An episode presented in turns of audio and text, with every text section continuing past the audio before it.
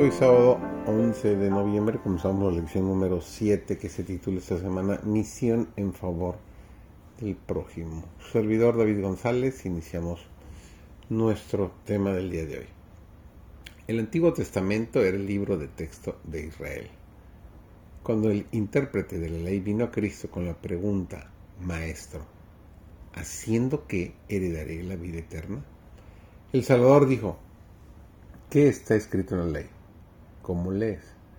Él respondiendo dijo, amarás al Señor tu Dios con todo tu corazón y con toda tu alma y con todas tus fuerzas y con toda tu mente y a tu prójimo como a ti mismo.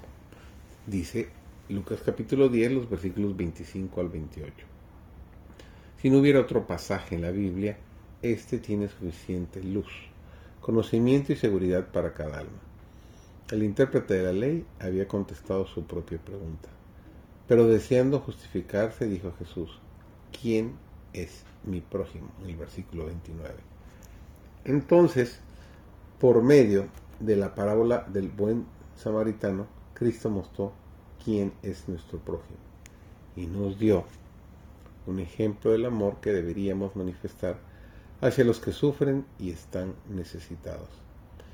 El sacerdote y el levita, cuyo deber era ministrar en favor de las necesidades de extranjeros, pasaron de largo. El verdadero discípulo tratará de imitar el modelo. El amor de Cristo lo conducirá a la perfecta obediencia. Tratará de hacer la voluntad de Dios en la tierra, así como se hace en el cielo.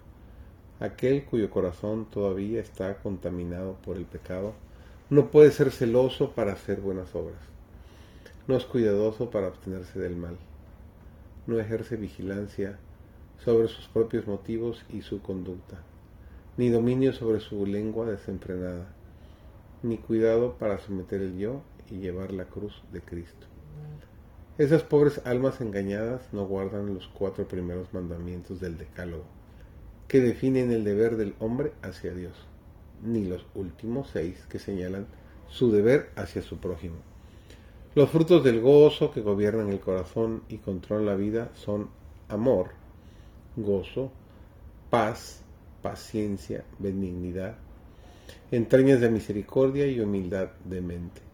Los verdaderos creyentes andan de acuerdo con el Espíritu y éste mora en ellos. En la palabra de Dios hay lecciones prácticas. Esa palabra enseña principios vivos, santos, que impulsaron a los hombres a hacer otros los que ellos querían que los otros hicieran con ellos. Principios que han de introducir en su vida diaria aquí y que han de llevar con ellos a la escuela superior. El altar y el arado son experiencias por las que deben pasar todos los que aspiran a la vida eterna. Conocemos en suma demasiado poco de la grandiosidad del amor y la compasión de Dios el cielo es nuestro hogar. Nuestra ciudadanía está en lo alto y nuestras vidas no deben dedicarse a un mundo que pronto será destruido. Necesitamos la palabra de Dios revelada en caracteres vivos.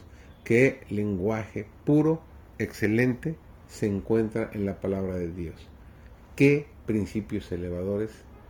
¿Qué principios ennoblecedores?